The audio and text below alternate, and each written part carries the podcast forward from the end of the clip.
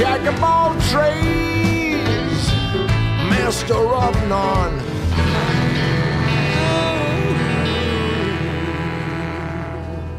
Bienvenidos a otro programa de Masters of None. Eh, los saluda Alan Nobel y Bruno Correa. ¿Cómo estás, Bruno? Bien, bien, muy bien. Acá en este hermoso viernes se pone el sol, ya no nos prende fuego. ¿Cómo, cómo Está andamos? bueno hacerlo un viernes. Sí, sí, la verdad que hay un, tengo la copa de vino acá al costado, me siento y es, es charlar con un amigo. eh, así que la verdad no me puedo quejar. Perfecto, perfecto. Hoy nos traemos un, un temita polémico para variar y bastante solicitado también. Con expectativas. Fantástico, sí, sí. Bueno, después vamos a tener que cerrar la casilla de correo porque nos va- van a inundar insultos de un lado y del otro, como siempre que pasa cuando tratamos un tema polémico. Este, pero antes de ir al tema central, ¿te parece si cerramos las noticias de la vez pasada?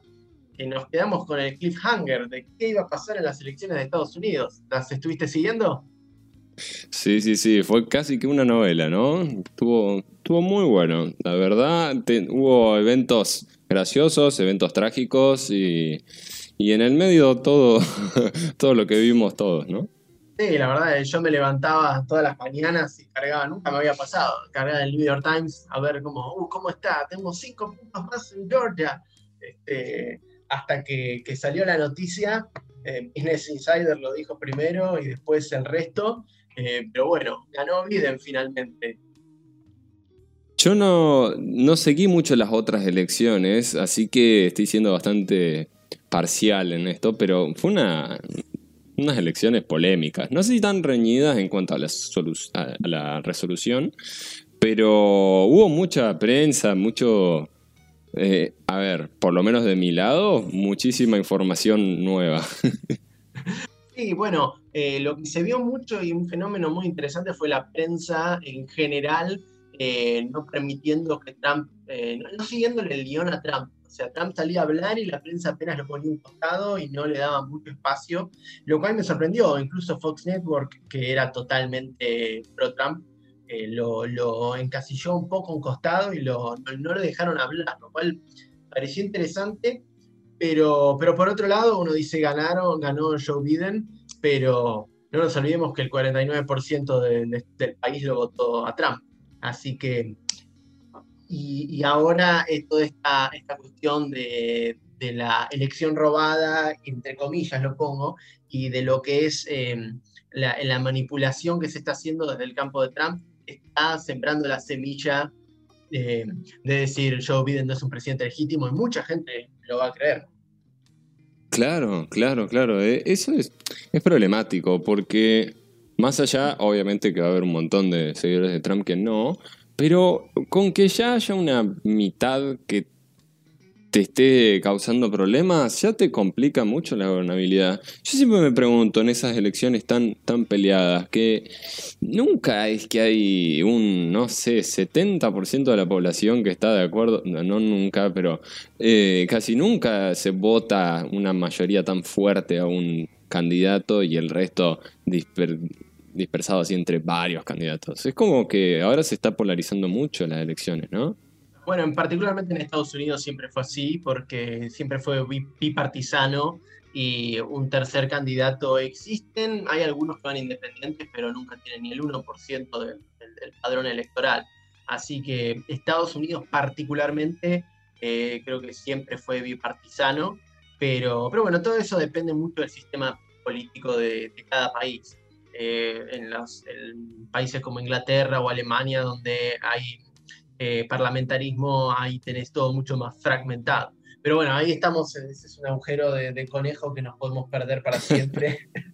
y, y no quiero traer mis días de ciencia política de vuelta porque me trae muchos malos recuerdos de la facultad. Uf, problemático. Pero vos sabés, quería hacer un comentario de esto que dijiste de que no le daban, no le seguían el guion a Trump. Y hay algo que me parece que está sucediendo que es muy interesante, que ahora estoy viendo en, en Twitter, en YouTube y en un montón de plataformas en donde la gente ahora se informa como su medio principal de cómo informarse. eh, todos estos avisos de mira, esto que estás leyendo o viendo está hablando de COVID, por ejemplo. Bueno, acá tenés información sobre COVID. Como contrastarlo con esto. Y. O por ejemplo, no sé, en Twitter ahora te están apareciendo avisos de mm, esto que estás leyendo está o fuertemente denunciado o está hablando de las elecciones y puede ser muy tendencista. Es como que te están, te están avisando, ¿me entendés? Están estos warnings que son, son interesantes, pero me, parece problemático la, posibilidad de que aparezca un informate acá y que desacredite lo de arriba siempre. Bueno, eso es, todo un tema. Ahí tenemos otro programa, porque ¿qué pasa con.? O sea, está perfecto eh, que Facebook, Twitter, YouTube se tomen el, papel que ocupan en serio y, que corroboren un poco la información, pero a la vez, eh, cuando el día de mañana ven un video diciendo Facebook hace esto y esto y esto, y Facebook te ponga esto, no es verdad, y lo usa a su favor. O cuando ven un candidato que a Facebook no le guste y le empieza a dar, como pasó con, con Trump, este, o que el clamor popular diga no nos gusta eh, y, y se tengan que aliar. Así que, bueno, mira, haga lo que haga Facebook y Twitter y YouTube, particularmente Facebook, porque todo el mundo le cae mal Zuckerberg, todos le quieren pegar. Tiene una cara pegable, pobre Zuckerberg, pero eh, es bien si lo eh, mal si lo haces, mal si no lo haces. Están como atrapados en un lugar complicado eh, y realmente veo, no sé cómo van a salir de ahí. Sí, incluso igual como que vos decís, le pegan si lo hacen, eh, le pegan si no lo hacen, lo van a usar si, lo hacen o no lo hacen a Facebook. Entonces tiene, tiene esa doble cara, ¿me entendés? el, asunto. Como que el tipo va a ganar si hay polémica y si no hay polémica y, la va a pasar mal también. Entonces... Yo creo que eh, va todo a un punto en particular. Facebook es un monopolio Google es un monopolio, Twitter es un monopolio. Son muy pocos eh, fuentes de información y lo que me gusta que estoy escuchando es que piensan hacer, este, eh, recortar el poder de las grandes empresas como Google, Facebook, este, porque realmente creo que son monopolios que no ayudan. Francamente, yo veo que la información que manejan es demasiado poderosa y es hora de, de recortarlos un poco. Pero bueno, creo que nos estamos yendo del tema y eso lo anotamos para un próximo programa, ¿te parece? Porque estamos llegando no estaría mal. No queremos extendernos demasiado con las noticias y ya nos fuimos, nos corrimos. Eso nos pasa siempre. Nos corrimos de nuestro tema principal. Creo, lo quiero resumir con que ganó Biden y no hay chance de que Trump logre revertir las elecciones, así que acostúmbrense a, a Joe Biden presidente y bueno, de ahí vendrá lo que tenga que venir y veamos cómo sigue. Eh, y mientras tanto, quería hacer un pequeño disclaimer sobre el, programa de la semana pasada, si me, si me permitís. Por favor. Eh, hay gente que me preguntó, eh, todo muy lindo con la geopolítica, pero ¿para qué me sirve al día a día? ¿no? Y es una pregunta válida, porque generalmente cuando vemos estas cosas tan amplias, uno dice, ¿y para qué me sirve esto? Bueno, lo voy a poner en un ejemplo muy puntual. ¿viste? Nosotros dijimos, miren la misión de cada país. Y me resulta interesante que hay mucho emprendedor que está recomendando invertir, por ejemplo, en Estonia o en Georgia. Este, y eso es muy válido, son países que están creciendo y demás, pero un detalle importante, vean la misión de Rusia. ¿Cuál es la misión de Rusia en el mundo? Asegurarse, eh, asegurarse de posibles invasiones. Rusia está muy marcada con esto, lo invadió Napoleón en 1812 y lo invadieron los nazis en 1941. Eh, y cuál es su esfera de influencia y su zona de protección. Y bueno, los estados bálticos, Estonia, Lituania y, eh, me olvidé el otro, este, y Georgia. Y vean un detalle, Georgia fue invadida por Rusia eh, y controla Rusia un tercio del territorio de Georgia. Entonces, si uno va a invertir en ciertos lugares y sepa que, dadas las circunstancias, puede haber guerra en ese lugar, eh, Georgia tranquilamente el día de mañana puede ser invadida por, por Rusia. Eh, los estados bálticos, si Rusia ve la, oportunidad, puede llegar a invadir. Entonces, te sirve a la hora de ver el mundo y ver, por ejemplo, si vos decís quiero invertir en Georgia o quiero invertir, comprar acciones en tal país o una empresa en tal lugar, te sirve, por ejemplo, para ir viendo, informarte y decidir tomar ciertas decisiones, especialmente si, si esperás migrar, por ejemplo, para los que están pensando en migrar. Exacto. Es muy importante, aunque sea tratar de proyectar para dónde va el país y qué es lo que va a pasar. Sí, sí, fundamental. Yo mientras hablabas pensaba en eso, digamos. Eh, quien esté buscando emigrar tiene que ver qué está pasando, qué pasó también, porque muchas veces uno mira, mira, está muy lindo el país este, está progresando, eh, está todo bien con los vecinos, bla, bla, bla. ¿Y de dónde vienen? Porque después te encontrás con que hay ciertos, no sé, grupos radicales, radicales así en ese estado o, nación, em, que pueden ser un lindo problema futuro. Nada más que bueno, yo creo que eso también hace después que haya gente emigrando, por ejemplo, el caso de los venezolanos que vinieron a Argentina y que ahora se están yendo, digamos, yo creo que no era tan previsible la situación de ahora, pero creo que también podrían haber visto cierta similitud y haber evitado por ahí a futuro, si estabas buscando algo tan distinto, eh, haberse ido a algún otro país donde no, hubiese tantas similitudes en, la forma de gobierno o en el futuro que de por, Absolutamente, absolutamente. Yo creo que es importante saber, sobre todo, bueno, aparte también es divertido, debo decir, al menos para mí es divertido ver en qué anda cada país y ver quién se pelea con quién y quién se está haciendo amigo con quién. Eh, hay un par de, de, libros, este, tenemos que ver cómo hacer recomendaciones para dejarlo anotado, porque si lo decimos por acá, por ahí no, no sirve tanto. Pero uno que me viene a la mente se llama Los próximos 100 años de George Friedman, lo recomiendo mucho. La verdad que a ver, él te dice, no, la geopolítica no es futurología, no es, uh, esto, esto, esto va a pasar esto. Hay tendencias, y uno dice, estas son las tendencias y más o menos esto puede pasar. Tampoco es determinismo geográfico, no es como estos que dicen, los países del norte son más avanzados y los países del sur, del sur son todos vagos. Este, no hay nada de mágico acá, no hay una cuestión racial, este, pero yo creo que sirve mucho a la hora de aprender qué está pasando en el mundo. Y de vuelta, si vos vas a invertir y los emprendedores tienen como esta mirada de túnel, donde miran qué está haciendo Elon Musk qué está haciendo eh, una empresa y a esta empresa, pero no salen de ahí, yo creo que te abre mucho a ver qué está pasando en el mundo, eh, ver la cuestión de, por ejemplo, Tesla depende enormemente de un montón de minerales que se exportan de diferentes países, muchos de ellos de África, y bueno, eso, todas esas circunstancias en África impactan a Tesla. Entonces, si vos estás comprando acciones de Tesla, te importa saber de dónde viene. Claramente, y más teniendo en cuenta la influencia que está teniendo China en África, ¿no? Porque te está cambiando eh, el enfoque, digamos, de dónde vienen las materias primas y hacia dónde van. Y vos fíjate otra cosa. Eh, por ahí nos están escuchando y dicen, pero yo no invierto, o piensan, no, yo solo eh, hago eh, depósitos a, plazos fijos y, ya está con eso. Bueno, hay que tener en cuenta que uno siempre está invirtiendo en un país. ¿Me explico? Si vos estás invirtiendo en, en, plazos fijos, estás invirtiendo en plazos fijos del banco de esa nación.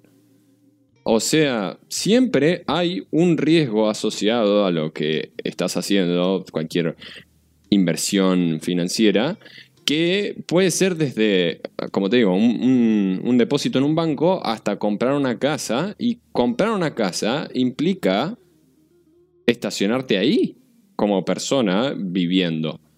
Y bueno, decirle si no a la gente que estaba en Nagorno Karabaj que de repente les rompieron toda su casa y, y bueno, te digo, si estabas viviendo ahí y pensaste en invertir en una casa, le pusiste, le sumaste el riesgo de todo lo que conlleva ahí, estar ahí, digamos, ¿no? No, no, no lo podría haber dicho mejor. Así que, bueno, quería hacer ese disclaimer de para qué te sirve la geopolítica. Bueno, te sirve para estar informado y tomar decisiones informadas. Bueno, pasamos al tema principal del día. Te lo dejo que lo, que lo presentes vos. Adelante. Dale, dale, dale. Bueno, yo quería hablar de algo que causa bastante distorsiones en los argumentos de la gente y que genera mucho malestar también. Quería hablar de por qué todo el mundo ahora, actualmente, viven ofendiéndose. Y así fue como lo presenté, ¿no? Pero eso, vamos a hacer una introducción. Y yo quería hablar primero de, cómo nos identificamos. ¿Por qué es importante hablar de, vamos un poquito de filosofía, ¿no? ¿Cómo nos identificamos y, y por qué? ¿Por qué? Porque si yo te digo, ¿quién sos vos? Yo te pregunto, Bruno, ¿quién sos vos? Probablemente me contestes con tu nombre, tu profesión eh, y algo que te interese. O ponerle que tenés un hobby o algún deporte, vas a hablar de eso. Si yo no te doy contexto a la pregunta y te la tiro cruda, probablemente también eh, haya muchísima gente que hable de su lucha. Entonces, si yo soy un activista por el medio ambiente, te voy a decir, yo soy un protector de, bosques, por ejemplo. No sé, y después te digo mi nombre. Y es loco como el orden de lo que vas diciendo, a medida que le vas preguntando por más información, te va a ir dando un poquito la escala de prioridades de la persona, ¿no? ¿Por qué quiero hablar de, con qué nos identificamos? Quiero hablar de que la identidad te lleva a, a ver cómo, cómo ves el mundo. Cómo esa prioridad que tenés, esa escala de prioridades de qué es importante para vos, qué hay que cumplir, te va a llevar a, a tener una escala moral también, ¿no? Una, una balanza en donde vos digas, si para mí lo más importante son los bosques y que estén bien, yo voy a, no sé, dependiendo del grado de extremismo, voy a matar por los bosques, ¿me entendés? Así como si para mí los bosques están por debajo de, no sé, mi fortuna, voy a decir, yo voy a quemar bosques con tal de que mi fortuna crezca. Entonces, ahí tenés por qué hay tantos conflictos en cuanto a tal cosa es importante, ¿cómo vas a dejarla? Y otro que dice, no, bueno, pero pará, primero está tal otro. Y si vos escuchás los argumentos de cada uno, tienen sus puntos eh, en donde decís, ah, esto es verdad, y, el otro, eh, y esto también es verdad. ¿Qué pasa? ¿Por qué pasa eso? Porque asociamos con nuestra identidad una importancia a un tema, ¿no? Y vos fíjate, eso nos lleva a después que queramos tener razón. Vos fíjate cómo cuando hablan de, algo que te interpela mucho, vos querés tener razón en eso, ¿no es cierto? ¿No te pasa eso, Bruno? Que si te hablan de geopolítica, vas a buscar eh, hablar de lo que sabes y, que se imponga tu idea, o por lo menos tu opinión. A ver, eh, creo que con, el tiempo me he ido volviendo más viejo y quizás espero eh, más sabio. Y a veces creo que no se trata tanto de tener razón, sino de, aprender y generar una dialéctica con el otro donde eh, haya un flujo de conocimiento. Pero es verdad que la tendencia más natural de uno es querer imponerse. Uno quiere tomar lo que... uno quiere la satisfacción de demostrarle al otro que piensa igual, porque mira, a mí me pasó con algo un muy interesante. Yo soy ateo, ¿no? Toda mi vida fui ateo y hay algo que me pasó con varios cristianos muy creyentes ellos. Yo soy una persona que de joven eh, no tenía mucho respeto por la, religión. Cuando me iba volviendo más viejo, eh, logro entenderla y la respeto y en muchos aspectos eh, he leído mucho el tema. Pero hay, había como desde los cristianos más fervorosos, una mirada de pobrecito no sabe lo que se pierde, de que no, algún día vas a ver la luz del Señor. Y, y hay eso, no solamente es algo propio de, los religiosos, eh, porque a fin de cuentas el fanatismo es, eh, puede abarcar cualquier esfera de, de la sociedad. Entonces, yo creo que es una tendencia natural el querer que el otro piense como vos y vos cuando pones un argumento sobre la mesa, cuando lo, estás presentando tenés la, esperanza de que el otro diga, ah, tenés razón, es verdad lo que vos me decís. Y cuando el otro te dice, sí, sí, vos podés estar, pero no. Por ahí viene con un contraargumento que vos lo vas a correr un costado, ni lo vas a pensar y decir, no, no, no, vos no entendés. Y vas a llegar al punto donde lo que pasa suele ocurrir es que uno termina gritando, el otro termina gritando y no hay intercambio, porque está esa idea absolutista, ¿viste? De donde si vos no pensás exactamente igual que yo al final de la charla, la charla no sirvió para nada. Eh, y eso es lo que veo que ocurre. Claro, pero vos fíjate, vos dijiste que querías tener razón o querías en realidad no tener razón, sino estar de acuerdo con el otro. Y ahí es donde quiero hacer hincapié, porque uno no es que quiere tener razón. Lo que quiere es que esa información... lo eh, sí, disculpa, te interrumpo. Creo que lo que lo que uno quiere es que el otro, al decir tenés razón, te, te, te demuestre que tu postura es la correcta, te refuerce tu creencia en esa postura. Exactamente. Yo lo que quería hablar es que, que el otro valide que tu idea está bien. No que, que, vos tenés razón, no es una cuestión, no, en algunas personas sí, que es una cuestión de ego, pero acá es, tu idea es posta. Así es la realidad. ¿Por qué? Porque reduce el caos en tu vida. Cuando vos estás validado, no, eh, después sí podemos hablar de cuestiones sociales, de si estás aceptado o no, que después va a haber gente que modifica su visión de la realidad para pertenecer. Pero acá estoy hablando de por qué la gente busca el conocimiento y es para reducir la incertidumbre. Y, pero para, también quiero hacer un paréntesis ahí, porque uno busca reducir la incertidumbre de lo que le interesa tener certeza. ¿Por qué te digo esto? Porque vos fíjate, eh, yo te puedo decir, eh, no sé, hay un montón de cosas que no sabes qué está pasando en este momento. Sí, sí. No sé qué está pasando en el otro lado de la galaxia. Y la verdad que no tengo forma de saberlo tampoco. Y eso a mí no me importa, ¿me entendés? No es que cada 10 minutos me acuerdo de eso y digo, ¡uh! ¿Qué estará pasando? Entonces, nosotros cuando nos enfocamos en algo que queremos saber, eso es lo que nos quema. El no saber de algo que nos, nos importa. Vos fíjate, eh, creo que fue Nietzsche el que dijo que, que la, era la, no era la, incertidumbre, sino la certeza la que te volvía loco. ¿Y, ¿Y por qué?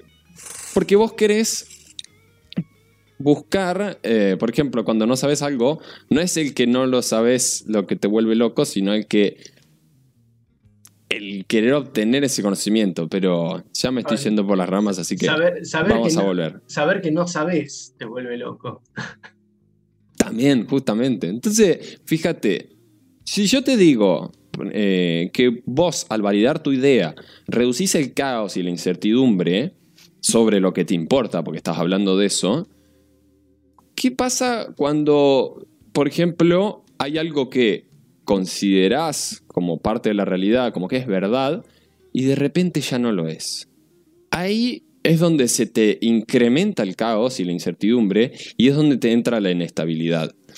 Mira, por ejemplo, si yo te dijera un, caso, eh, hay un, está la ley de, de, todas las leyes de Newton sobre el movimiento y los cuerpos, que de repente se dieron cuenta los científicos que a cierto, no me acuerdo si fue Newton igual, eso no, no me lo tomen como verdad, pero hay hasta, aplican hasta cierto, cierta masa de partículas, después ya no aplican la, las leyes de Newton.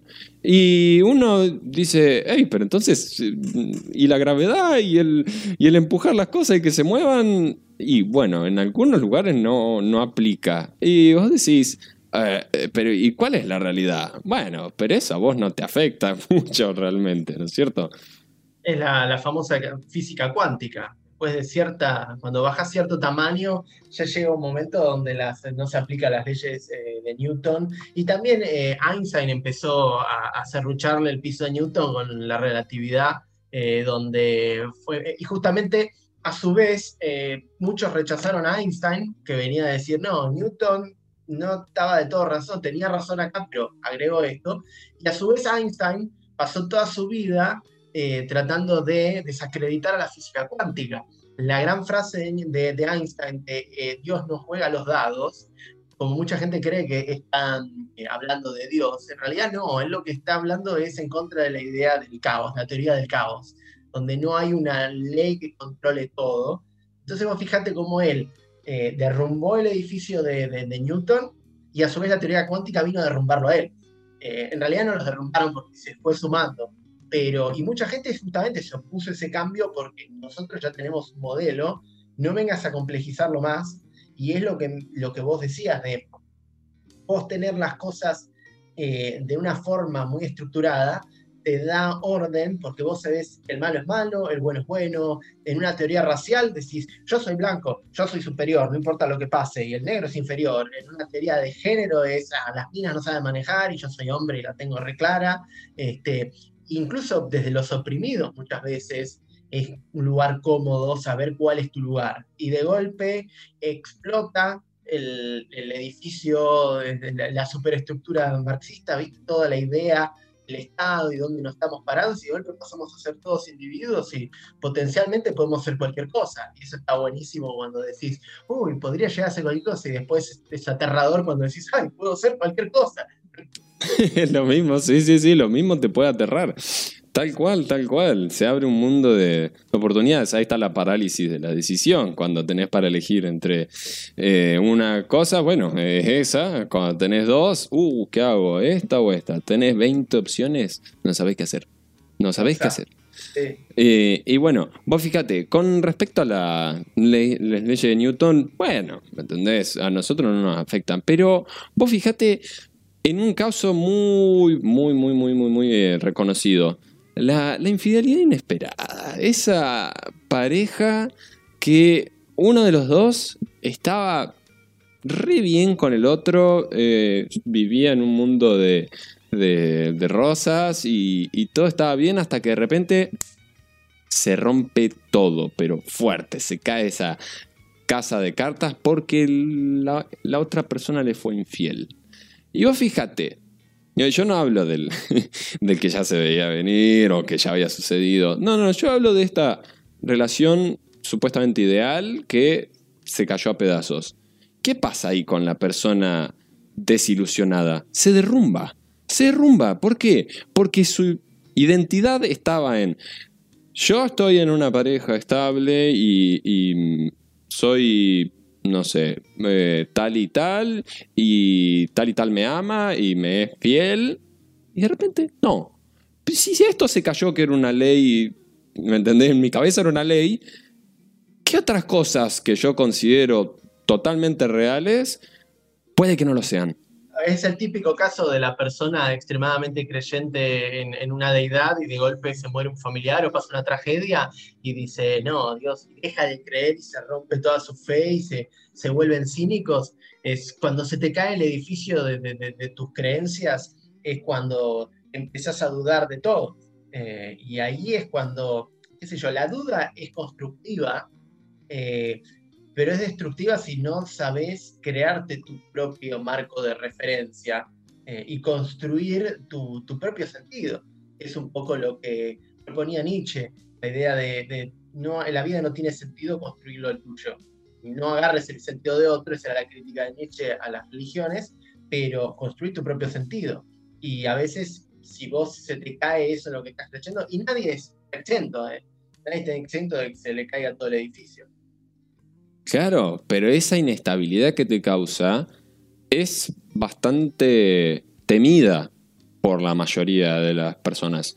Y, a ver, tiene su justificación, ¿no? O sea, no es agradable que se te derrumbe tu creencia. Pero yo creo que eso viene de que nunca la cuestionaste, ¿no? Porque si vos no ves que tu pareja está para atrás, es porque vos también querés ver eso.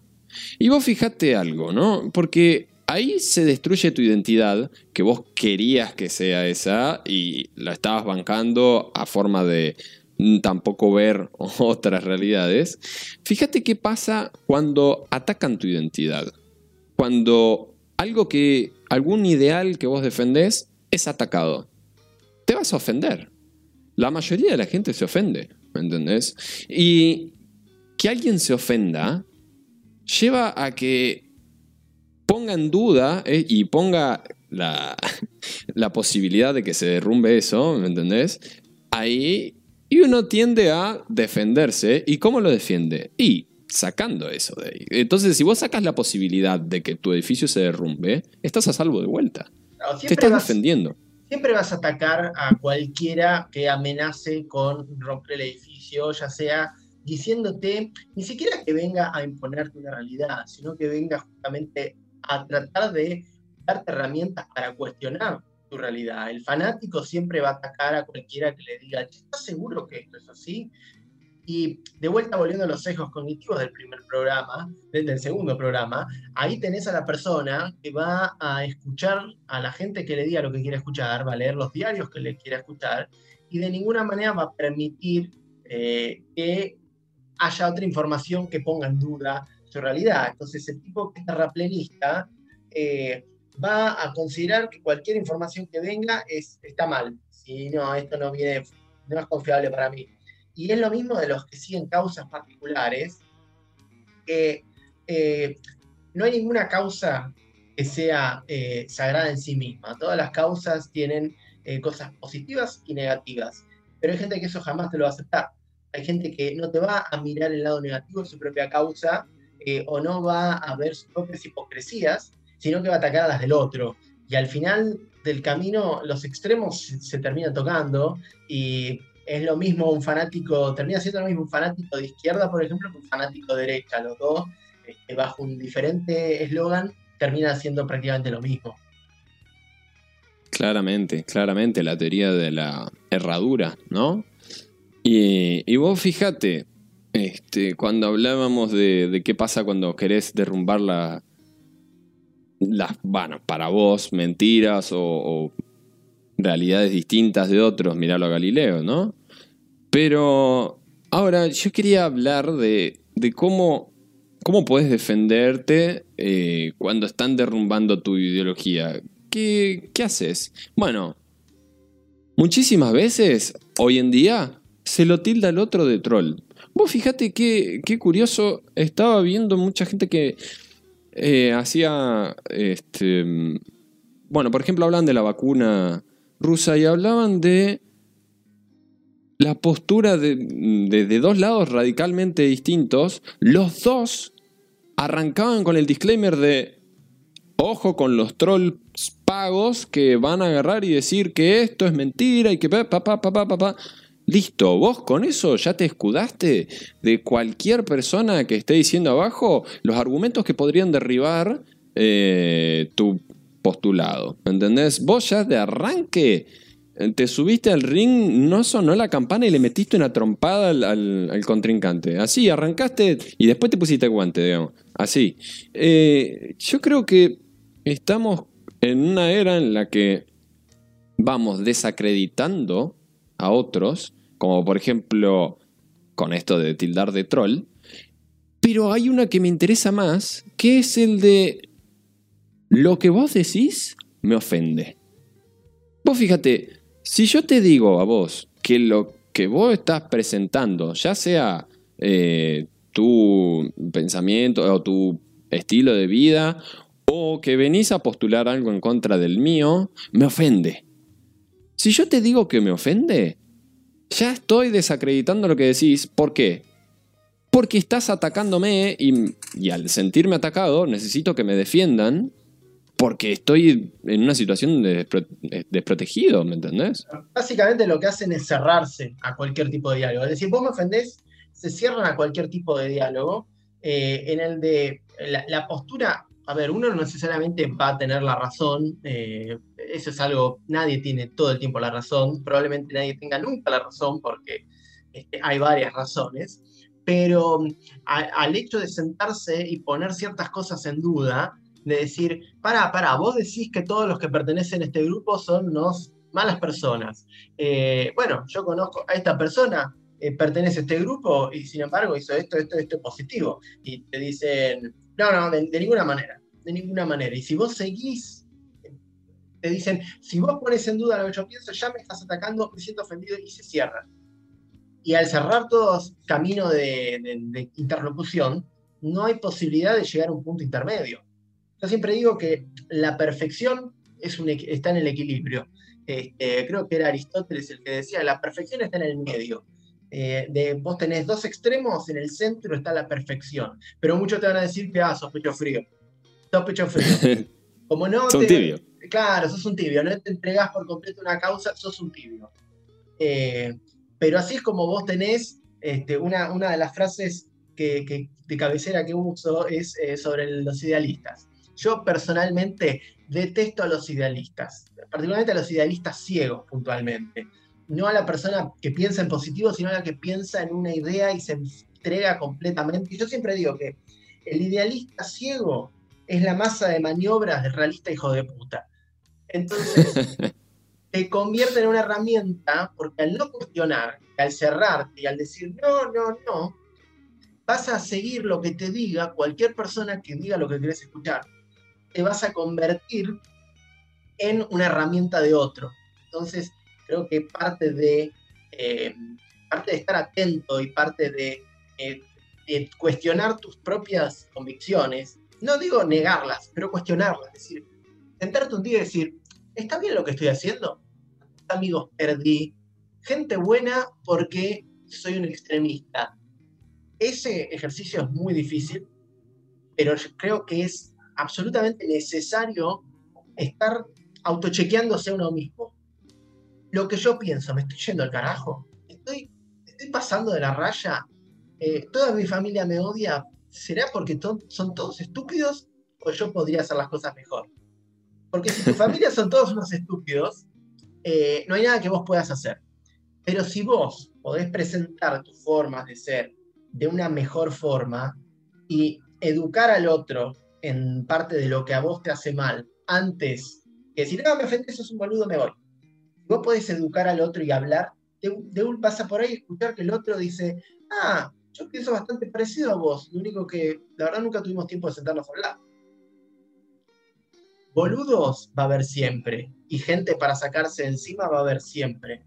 Pero creo que mirarnos hacia adentro es el camino para eh, poder estar mejor y poder tener incluso una postura mucho más sólida, mucho más amena y que puede convertir más a los otros que estar en una postura sólida. Bueno, vos fíjate, ¿no? El otro día veía una charla que decían, hay mucho más de aprender, por aprender, de quien piense distinto que vos y que se pueda hablar, que con quien pienses igual y no se puede hablar. Y bueno, vos fíjate que en base a lo que decías de los idealistas, te convertís en un. Eh, en una persona que está siempre pensando en el fin y los medios, bueno, son para ese fin. ¿Me entendés? Y, es peligrosísimo tener gente así. Es peligrosísimo para la sociedad y para ellos mismos. Mirá, yo estoy muy seguro que la fila de los nazis estaba llena de idealistas. El problema es que se asocia la palabra idealista con algo positivo. Ay, joven idealista. ¿eh? Pero el idealista este, no necesariamente positivo. El tema hay que ver qué ideales sigue. Porque créeme que nadie dentro del partido nazi iba a decir, sí, estamos siguiendo ideales horribles de maldad. No, no. Ellos te decían, nosotros estamos salvando a la patria. Nosotros estamos luchando contra los judíos que quieren hundir este país. Y para ellos era algo real esa era su realidad, porque nunca se sentaron y decir, aparte era, ven un buen judío, dice, ese está, ese está, guarda, ojo, que es una trampa, ¿eh? Detrás de esa señora que te dio pan y te dio de comer, el pan está envenenado, tenés cuidado. Eh, y es porque estás siguiendo tu ideología y estás siguiendo tus ideales, que hay que ver quién te los da, quién te los provee, quién te marca el camino, porque realmente detrás de un idealista siempre hay alguien maquinando, diciéndole, vamos para allá. Me hace acordar a la película Jojo Rabbit, no sé si la viste, pero eh, me, pareció maravillosa, entre graciosa, informativa, este, que te pega, tiene de todo esa película. Y habla un poquito de esto, ¿no? Bastante. de cómo vos construís esa realidad y, y después la ves. Claro, claro, para el que no vio, la película Jojo Rabbit trata sobre un neno de 10 años, Jojo, que vive en vive los últimos años de, la guerra en Alemania y que su amigo imaginario es Adolfo Hitler. Eh, y cómo eh, está permeado un nene de 10 años de tanta ideología que incluso la madre tiene miedo de lo que pueda llegar a decir el, nene, eh, si bien lo adora con toda su alma, pero ves cómo está permeado la ideología, y no voy a dar spoilers y demás, pero es cómo esa ideología se pone a prueba eh, con los hechos que va viviendo. Pero, pero sí, la verdad es una gran, gran película, recomendado de, de Masters of None. Totalmente, totalmente. Y bueno, volviendo a lo que estaba diciendo, fíjate cómo eso lleva a que exista una especie de eh, cosas que no se pueden decir porque ofenden a tales grupos. Eh, vos fíjate cómo eso empieza a generar como policías de ideología, ¿me entendés? Que están circulando en desde medios de comunicación hasta, eh, no sé, redes sociales. Y es interesante cómo surge esto, porque hay, hay cosas que hay mucha gente que banca que se censuren y otras que dicen, no, no, eh, ¿cómo vas a censurar esto? Bueno, es como que el arma de censura se relativiza, ¿no? Y yo ahí es donde, donde quisiera dejar una, pregunta de reflexión a, nuestros oyentes y a, bueno, a nosotros también, que quería preguntar, ¿hasta dónde se extiende la libertad de expresión cuando un argumento ofensivo para algunos la limita? Mira, esa es una gran pregunta porque ciertamente hasta dónde llega eh, en Alemania, de vuelta, volvemos a, los nazis porque es el más fácil, es el cuco grande que todo el mundo conoce, pero por ejemplo te iban a decir es mi libertad de expresión, yo puedo expresarme. Eh, yo creo que la libertad de expresión llega hasta el punto en el que vos empezás a eh, generar, aumentar el daño en los otros. O sea, alguien que hable, a ver, vos podés expresar ciertas cosas ciertos pensamientos de una forma no agresiva y constructiva. Vos podés decir, por ejemplo, en la cuestión del género, este, me parece que está mal esto, está bien esto, pero si vos vas y pones, este, no sé, muerte a tal grupo, hay que reventar a este otro grupo, es violencia. Y esa violencia va a ser respondida generalmente con más violencia. Algo que, la verdad, el, el movimiento de Gandhi de la no violencia es la forma más efectiva de lograr un fin. El problema que es la más difícil también, porque la tentación de usar la violencia cuando uno está herido por algo que ocurre, por una situación social, vos querés, vos, yo, cualquiera que haya sido herido, querer prender todo fuego, quiere matar a todos los que te dañaron. Eh, el problema es que si vos vas y matás a todos los que dañaron, empieza una degeneración del sistema que termina siendo la guerra de todos contra todos. recomiendo que lean eh, a Hobbes y a Locke, donde hablan justamente de la justicia por mano propia y lo peligrosa que es. Eh, entonces, yo creo que es importante expresarse, primero, de forma no violenta. Segundo, yo creo que la mayoría de la gente, si bien soy un cínico terrible, la mayoría de la gente no quiere cagarle la vida a los demás este, reacciona de una forma agresiva porque se siente atacado. Entonces yo creo que cuando uno empieza a conocer al otro de los dos, y eso requiere una apertura mental de las dos partes, ahí podés empezar a hacer una síntesis y un encuentro en el medio. Ni el otro tiene la razón ni vos tenés la razón, la razón está en el medio. Como dije antes, la perfección está en el centro y es ahí, a donde tenemos que ir. Entonces, perder un poco de nuestra ideología irrestructible y hacer que el otro la pierda y nos encontremos en el medio. Perfecto, perfecto, estoy totalmente de acuerdo. Creo, hay cosas que uno cuando las ve, eh, a veces por cómo se presentan, porque hay mucha información que se nos eh, brinda eh, en un paquete como para que te genere ese odio, esa que te indigne, ¿me entendés? Eso justamente está siendo manipulado por algún medio o alguien que busca tu odio, porque eso te va a, a ayornar más a esa causa o lo que sea que estés viendo. Eh, es una locura, pero nos enerva y nos hace menos propensos al diálogo y a que lleguemos a un acuerdo.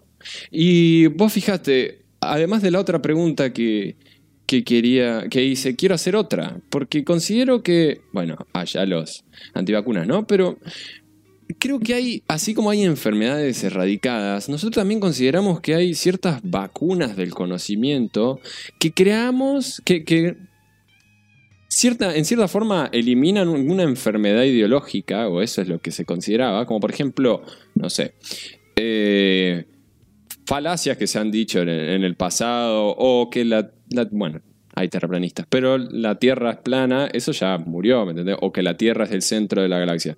Ya tenemos una vacuna contra eso que es, viejo, el, Sol está en el centro, ¿me entendés? Pero sigue habiendo, ¿me entendés? Gente que no se puso esa vacuna.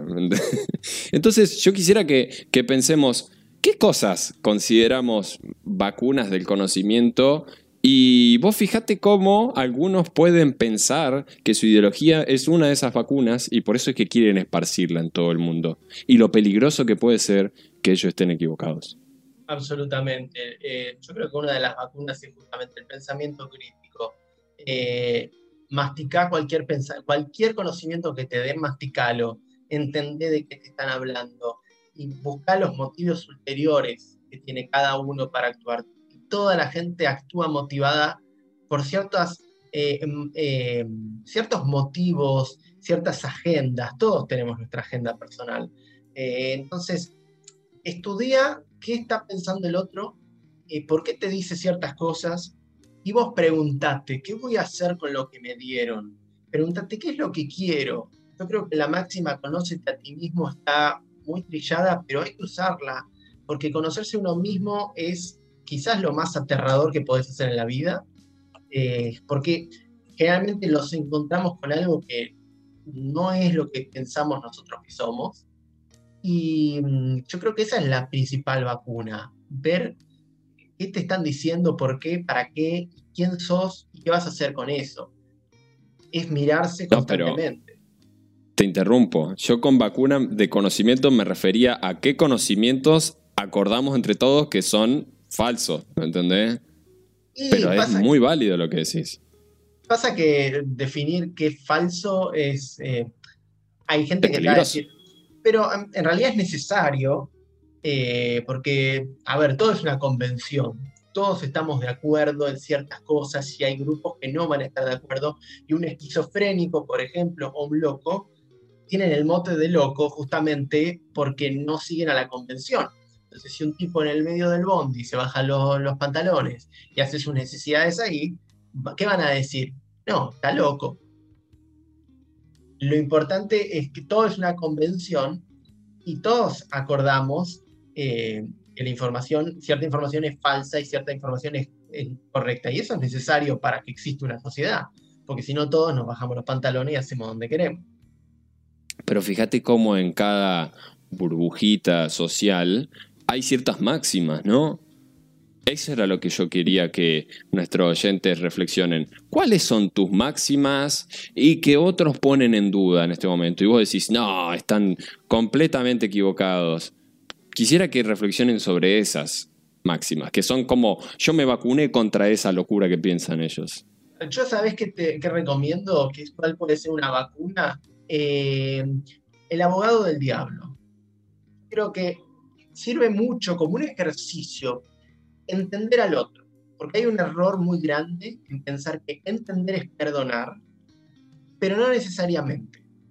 Uno cuando entiende al otro, uno logra descubrir qué lo motivó a actuar así, qué lo motivó a actuar equivocadamente, pero qué lo motivó a actuar. Cuando vos lográs ponerte en el lugar del otro, yo digo que eso es muy útil. ¿Por qué? Primero porque hace ver tus propias eh, ideas desde otra posición. Y en segundo lugar, si vos crees que ese otro está mal, lo que podés hacer es tratar de evitar que existan esos otros, no cuando ya ocurrieron, sino antes de que se formen. Entonces, por un lado es importante el abogado del diablo para decir, a ver, vos querés en el aborto, bueno, pensá por qué, ¿no? Eh, ¿Por qué alguien va a querer que estén las dos vidas? Y lo primero que vas a decir es, no, porque son unos ciegos de mierda, no pueden ver, no tienen capacidad uno tiene que parar un minuto y, yo te digo, agarrar el tema que más te enerve y más odies del otro lado y sentarte y decir, ¿por qué actúan así? ¿Qué los lleva a actuar así? Créeme que a la hora de hablar con esa otra persona, si vos le decís, para, yo entiendo, vos pensás esto, esto, por esto, esto y esto, pero yo pienso esto por otra cosa, sentémonos y hablemos. Y con eso, mucha gente, salvo los más fanáticos, los vas a desarmar y vas a poder sentarte a hablar. Y vas a poder escuchar al otro y corroborar que vos lo que crees está bien o está mal, o lo que vos viste es diferente, pero a veces el problema es que uno tiene que empezar el diálogo. El, del otro lado por ahí no te lo van a empezar. Y uno tiene que dar ese paso. Entonces, aprender a ponerse en el lugar del otro y conocerse a uno mismo. Creo que son las dos cosas fundamentales. Claramente, claramente. Pero es sentarse a entender. Porque yo creo que ese es el cambio clave. Pensá que hay mucha gente que se sienta a pelear o a presentar su idea. Yo creo que tu enfoque tiene que ser el de vamos a entender al otro, como dijiste vos. ¿Qué piensa? ¿Qué le pasa? Yo creo, ahí recomiendo mucho, no sé si estarás de acuerdo si lo leíste, recomiendo mucho el libro de Dale Carnegie, eh, después lo pondremos en la descripción, How to Win Friends and Influence People. El libro ese de cómo ganar amigos e influenciar a la gente, uno pensaría que es cómo manipular a la gente, y es todo lo contrario. Es un libro que te dice, escuchá al otro, entendé lo que le pasa y habla y enfocate en lo que está diciendo el otro, no en lo que vos tenés para decir. Y la verdad a mí me encantó, muy fácil de leer y trae muchísimo a este mundo. Y es un libro de hace casi un siglo. ¿eh? Bueno, eh, creo que ya estamos para, ir cerrando el día de hoy. Como siempre, la charla parece, podríamos haber seguido tres horas más pero bueno, ponernos el límite de una hora, eh, ponernos el límite de una hora es como nuestra, nuestra vacuna a aburrir hasta que nuestra, nuestra audiencia muera. Este, así que la verdad creo que fue una, una excelente charla la de hoy. Eh, y bueno, voy tirando la de la semana que viene. Este, voy a tener un tema polémico para algunos, a otros no les va a importar, pero voy a hablar de los pros y las contras de las bombas atómicas. Como decía la película Stanley Kubrick, cómo dejé de temer y empecé a amar a la bomba. Doctor Strangelove, la recomiendo Terrible, ¿eh? muchísimo. Así que, que, bueno, nos estamos viendo la semana que viene. Alan. Por favor, por favor. Fantástico. Bueno, eh, muchísimas gracias por habernos acompañado en este nuevo programa de, de Masters of None. Eh, seguimos recibiendo su feedback, eh, cualquier cosa que quieran decirnos, comentarnos. Nos encuentran en nuestro eh, blog, en nuestro blogspot, eh. Eh, y bueno, eh, nos vemos la semana que viene. Así es. Nos vemos, Bruno, entonces. Hasta la próxima.